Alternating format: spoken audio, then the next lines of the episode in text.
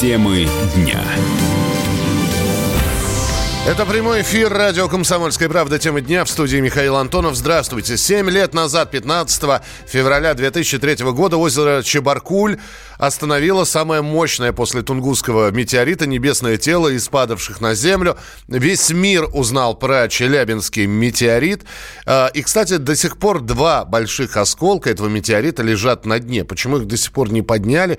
Насколько Челябинск стал после этого события популярным? Разбирался корреспондент корреспондент «Комсомольской правды» Челябинска Андрей Абрамов. Он сегодня в нашей студии. Андрей, привет. Добрый день. А, ну, ты помнишь, как это все... Ты был конечно, мал... конечно. Во-первых, ты был моложе на 7 лет, когда это все падало. Да. Смотрите, шел 2000... скучный 2013 год для Челябинска. А, 2013, да. я сказал 2003. 13, 13 конечно. да. А, город уже слава Танкограда военная уже отгремела, люди скучно себе существовали в Челябинском смоге, и неожиданно, это была пятница, я хорошо помню, 15 февраля, а, я с утра сижу, пью кофе, собираюсь пойти в редакцию на службу, как неожиданно на небе загорается второе солнце. И вот сквозь вот этот челябинский смог наш э, зимний, традиционный, пробивается вот такой яркий всполох света. И и все, все, мы бежим к окнам смотреть, что же, что, что же там, вроде как-то вот, ну, непонятно через облака, отходим, и буквально спустя вот, может быть, минуту а, фрамуга балконная у меня в доме, металлическая такая старая советская, застегнутая на шпингалет, она отлетает просто, вот срывает этот шпингалет, врывается мощный поток воздуха Свеж, свежий, свежий ветер. Так. Да, и, и вот такой шок, ты, страх, страшно, не, не понимаешь, что, как, как? И, естественно, первая версия у всех была, что упал истребитель, потому что рядом с Челябинском базируется военный аэродром, там э, тогда были еще старые самолеты э, Су-24, были уже прецеденты с их поломкой, и люди подумали, что где-то в городе упал вот такой истребитель. А потом стали появляться видео с навигаторов, что все-таки это не истребитель, а некое небесное тело, то ли говорили про обломок баллистической ракеты. Ракета, да, сбили ракету над сбили, Уралом. Сбили ракету, э, что-то от МКС отвалилось, э, э, загорелось, вошло в плотные слои и упал. Ну, понимаете, метеориты падают не каждый день. И вот эта версия про то, что в Челябинске упал метеорит, она звучала максимально абсурдно первое да, время. где Челябинск, ну, как, где метеорит. Да, ну, как, что? И еще было, знаете, вот все думали, что метеорит упал рядом с ними. Я выбежал на улицу, э, давай звонить друзьям, знакомым, они говорят, да вот буквально на соседней остановке мы сейчас туда бежим. Искать. И этот вот на самом деле эффект, этот обман ученые впоследствии объяснили. А, дело в том, что метеорит, он огромный, он когда вот приближался к Земле, он был 20 метров, это шестиэтажный дом.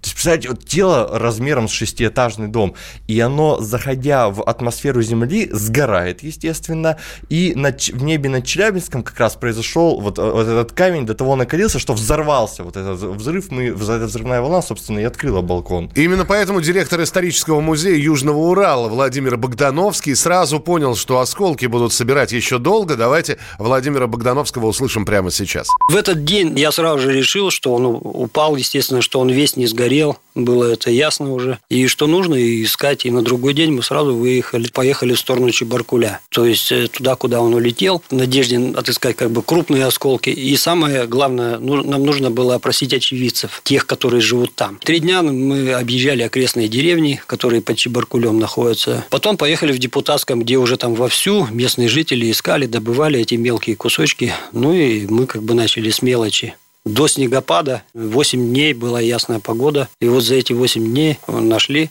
много мелких фрагментов, из которых, конечно, я уж много раздарил. То есть э, я просто их пачками раздавал. Это был Владимир Богдановский. Я напомню, что у нас а, в эфире корреспондент «Комсомольской правды» Челябинск Андрей Абрамов. Андрей, два крупных куска до сих пор лежат на дне озера Чебаркуль. Да, к семилетию Челябинского метеорита я решил поговорить с человеком, который участвовал в операции по подъему Челябинского метеорита. Да, все мы знаем, что его подняли. Метеорит лежит в музее в центре Челябинска под куполом. И вот э, этот человек, Николай Мурзин, э, директор компании «Алиут», которая занимается водолазными работами. Это частная фирма, они выиграли гос контракт на подъем метеорита, он мне говорит, а знаешь, мы ведь когда эхолотом дно сканировали, увидели три яркие точки на снимке. Вот одну из этих точек мы хорошо изучили, это и был метеорит. У нас по условиям контракта достаточно было поднять один крупный осколок. Мы его подняли. Там есть еще два. Вот чтобы их поднять, нужно 8-10 миллионов рублей. Вот давай мне их, и я, и, и я изучу. А что так цены выросли? Водолазом за э, 16 октября 2013 года они... 1,6 миллионов. 1,6 миллионов. Да. Чего вдруг цена-то выросла? Значит, они с самого начала считали, что операция будет стоить 4 миллиона рублей. Но правительство Челябинской области на тендер выложило только 3. И они такие думают, ну, мы лучше сыграем в демпинг, да, заработаем славу. И они говорят, что они на рынке-то своих водолазных услуг прокачались. А, это был такой пиар-ход от них. Меньше, чем себестоимость сработаем, но заработаем себе популярность. Прокачались на рынке водолазных услуг. Да. Игра... А, а для них это очень важно. Вот вы смеетесь, а для них это важно. Набрали опыта, мастерства и, и золота, как в играх. Скажи мне, пожалуйста, а стоит ли их поднимать? Ну, лежат эти два куска. Э, у вас большой кусок челябинского, ну, собственно, основа челябинского метеорита лежит. Огромное количество мелких осколков. Говорят, что нужно изучить. Зачем эти два куска а. доставать? Чего там изучать? Смотрите, да. челябинский метеорит очень хорошо изучен в плане состава. На нем нет никаких внеземных бактерий и каких-то редких металлов. Это на самом деле просто большой камень с краплением металлов. А, то есть ничего сверхординарного ординарного в нем нет. Однако для ученых оставшиеся куски представляют ценность, потому что их можно взрывать и дробить. И это вот э, та те действия, которые необходимы для создания вот антиметеоритного щита. То есть, ну, мир увидел, что э, метеориты падают, э, бюджет от, ущерб от Челябинского метеорита измеряется одним миллиардом рублей. Да, а если бы это в город упало, то какие бы жертвы были? Надо изучать. Ну вот примерно об этом говорит астрофизик Николай Горькавый. Э, он сейчас расскажет, насколько важно для науки продолжать изучение Чебаркульского метеорита. Челябинский болид был, безусловно, самым опасным телом в задокументированной современной истории человечества. До этого случаи, которые были где-то там машину разбила, где-то там пробила крышу, это были совершенно такие несущественные случаи. Впервые человечество столкнулось с тем фактом, что даже не очень большой объект размером 18-20 метров может произвести такие серьезные разрушения, как вот произошло с Челябинском. Безусловно, он оказался самым опасным. Его опасность связана не только с размером, а с тем, что он попал в густонаселенную местность. Это событие века. Итак, 7 лет Челябинскому метеориту. Э, финальный вопрос Андрею Абрамову, корреспонденту «Комсомольской правды» Челябинска. Я сейчас задам. Что за история, когда э, с этой левитацией с метеор... Ой. Э, я а. напомню, для тех, кто не знает, э, лежит Челябинский метеорит, и вдруг над ним вот этот стеклянный купол приподнимается. И все это на глазах посетителей. Да, купол, как мы понимаем, непростой, его заказывали из Германии. Это какие-то супер музейные технологии последнего поколения. А, там а, магнитный замок, который открывается только а, с радиосигнала специального пульта, который настроен на определенную частоту. И неожиданно посреди буднего дня этот купол вдруг воспарил над Челябинским Что, что это было? Ну, Может Я посмотрел, быть, Копперфильд дирек... был в другом месте да. в этот день. Директор да. музея говорит так о, скромно, что, ну, может быть, от, у метеорита есть магнитное поле. Это известный научный факт. Может быть, это магнитное поле как-то повлияло на технику. Но есть второй, более приземленная версия такая, что это просто пиар команды нашего Кровеческого музея. Дескать, они так решили напомнить о, о себе. Но, но мы верим в магию, конечно же, да. Конечно. Потому что по всем каналам это тоже показали и за рубежом снова показали, вспомнили про Челябинский метеорит. И это здорово, потому что, если честно, наши власти совсем профукали вот этот шанс сделать э, из метеорита бренд, о нем говорят только люди, но у нас до сих пор нет ни, ни памятников, ни парков в честь метеорита. Ну, э, зато есть мы, которые говорим об этом, так что с семилетием вас Челябинского метеорита. Андрей, спасибо большое, что был в студии. Темы дня будут продолжены через несколько минут. Самые осведомленные эксперты, самые глубокие инсайды – Самые точные прогнозы. Точные прогнозы. Знаем все лучше всех. Ведущие. Неудержимый Мардан и прекрасная Надана Фридриксон. Первая радиогостинная «Вечерний диван» на радио «Комсомольская правда». Два часа горячего эфира ежедневно по будням в 6 вечера по Москве.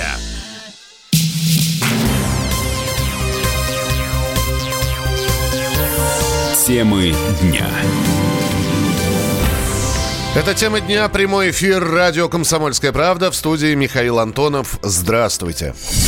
О погоде. В центральной России в эти выходные ожидается весенняя погода. Температура воздуха будет выше климатической нормы на 8 градусов. Об этом нашей радиостанции рассказал ведущий специалист Центра погоды ФОБОС Александр Синенков.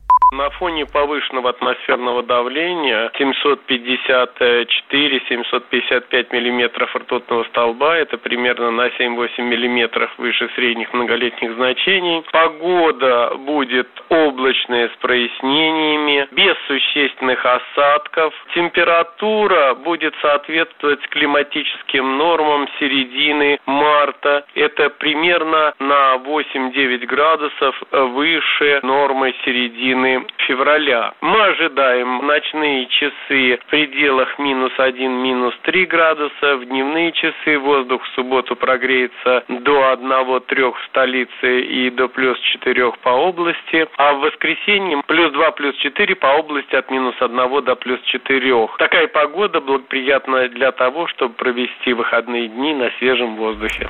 Тем временем стало известно о погоде в марте. После рекордно теплой зимы от весны можно ждать любых аномалий, но и первый месяц холодным не будет, рассказали комсомолки в гидромедцентре. По данным синоптиков, температура в центральной России будет в рамках климатической нормы, то есть 1-2 градуса тепла. Обычно март в рамках нормы ожидается и в других регионах страны. Тепло будет в Санкт-Петербурге, Смоленске, Новгороде, Перми, Салихарде и в Мурманске. А вот в Южном федеральном округе на Кавказе, на юге Поволжья и Южный Урал будет не просто тепло, а будет масштабное потепление. Температура повысится на 5 градусов выше климатической нормы. Об экономике. Предложение по снижению ипотечных выплат предоставит правительству, представит правительству 16 марта. Именно к этому времени подготовить эти поправки, подготовить э, предложение распорядился премьер Михаил Мишустин. Минстрой к этому же сроку должен составить рекомендации по вовлечению неэффективно используемых участков. Вопросом снижения ипотечной ставки займутся вице-премьер Андрей Белоусов, вице-премьер Марат Хуснулин и глава Центробанка Эльвира Набиулина. В частности, им нужно будет проработать создание условий рефинансирования ранее выданных ипотечных кредитов в упрощенном порядке. Какими должны быть новые ипотечные ставки, в идеале рассуждает вице-президент Российской гильдии риэлторов Олег Самойлов. То есть там в разных странах Европы это тоже показатели разные. Ну, если брать показатели развитых стран, то это, ну, грубо в пределах 4% годовых. Что касается вероятности достижения подобных ставок, знаете, ну, вот с точки зрения чисто экономических предпосылок, я, наверное, сегодня не вижу. Если исходить из того, что подобная задача будет поддержана каким-то бюджетным финансированием, с учетом того, что, в общем, денег сегодня хоть в экономике и не очень много, но в запасной кубышке правительства достаточно, ну, исключить этого не могу. То есть, иными словами, э, экономически подобная перспектива сегодня, ну, для меня не очевидна. А если это будет проект э, административный, то это весьма вероятно.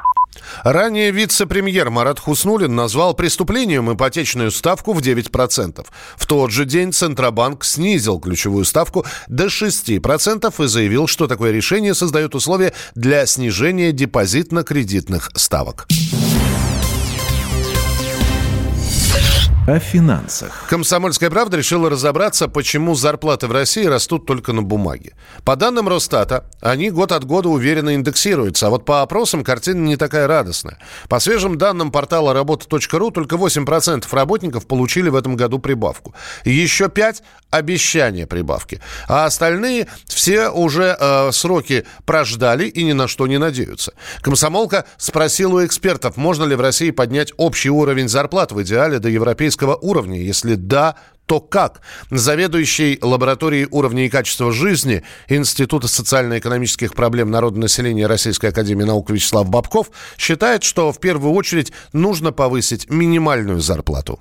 Ну, рост зарплат, прежде всего, зависит от роста экономики. Экономика практически не растет. Ну, вот в этом году валовый внутренний продукт вырос меньше, чем на 2%. И я думаю, что этот рост коснулся, прежде всего, отраслей добывающих. В добывающих отраслях, как правило, работает незначительная часть работников. Поэтому большинство других отраслей он коснулся гораздо меньше. И, соответственно, и источники для э, повышения э, доходов от занятости, они практически мало изменились. Если стимулировать труд, то труд будет больше давать отдачи. Поэтому само по себе повышение заработной платы, оно э, является стимулом для развития экономики. Вот этот фактор у нас очень сильно недооценивается. Поэтому тут государство, конечно, прежде всего должно быть драйвером решения этого, этого вопроса. И прежде всего через повышение заработной платы своим государственным служащим, тем, кто финансируется из бюджета. И тогда это начнет, возможно, раскручивать другие части части экономики. Есть и такое предложение. Начать серьезное повышение зарплат с чиновников. Причем не только с верхних уровней, а просто с чиновников. И логика простая. После повышения зарплат в госсекторе специалисты массово пойдут туда устраиваться. В министерство, в Авгупы, в районные управы. Частный бизнес, который объяснял работнику, что, дескать, куда ты от меня уйдешь, у тебя не будет никакой работы, срочно повышает своим сотрудникам зарплату, чтобы оставшиеся работники работники не разбежались. Еще одно предложение. Усиливать влияние профсоюзов. Генеральный инспектор труда Союза профсоюзов России Сергей Храмов рассказал «Комсомольской правде», что сотрудники сами виноваты в низком заработке. Слишком уж они пассивные. А вот у экономиста Василия Колташова другой ответ на вопрос, кто виноват. В 2014-2016 году российскую экономику накрыла вторая волна глобального кризиса, которая изменила ситуацию на рынке труда, сделав ее гораздо больше в пользу работодателей. Работодатели смогли диктовать зарплату больше, чем прежде, и платить, естественно, меньше. Поэтому в крупных городах наблюдалось срезание премий, уменьшались зарплаты не только в долларах, но и в рублях. При этом Росстат, естественно, этого не замечал. Средняя зарплата у нас в этот период галопировала, росла вверх. И люди, конечно, это понимали и видели, и это их раздражало, потому что Росстат Росстатовские данные, они были публичны, публиковались, ими хвастались губернаторы. И возникала ситуация, что творится какой-то абсурд. На самом деле работодатели не заинтересованы в условиях слабого экономического оживления, которое последовало где-то, наверное, с 2016 года, повышать серьезно заработную плату. Хотя в целом были сегменты, где платить стали больше, но основная масса населения как зарабатывала мало. Так это положение и сохранилось. Изменить его можно только оказав давление на работодателей и это давление отчасти было оказано с э, появлением минимальной заработной платы для того, чтобы срезать хотя бы сверхнизкие зарплаты, которые ниже прожиточного минимума. А, но и тут э, не удалось изменить положение, потому что многие работодатели исхитрились, там 0,8 ставки, 0,9, 0,5 ставки, а рабочая нагрузка такая же. Так почему же, по данным Росстата, все-таки зарплата у россиян растет, а сами россияне утверждают обратное? Оказывается, правы и те, и другие. Все дело в обелении экономики. Все меньше людей сейчас, которые получают зарплаты в конвертах и не платят с них налогов. Росстат, то есть, начал лучше видеть реальные зарплаты, но и рост получился только на бумаге в сравнении с предыдущими, преимущественно серыми зарплатами. Всем привет, меня зовут Мария Баченина, и я автор подкаста «Здоровый разговор». Подписывайтесь на мои подкасты на всех популярных платформах, ставьте лайки и присылайте свои темы, интересные вам, на почту подкаст собачка.phkp.ru.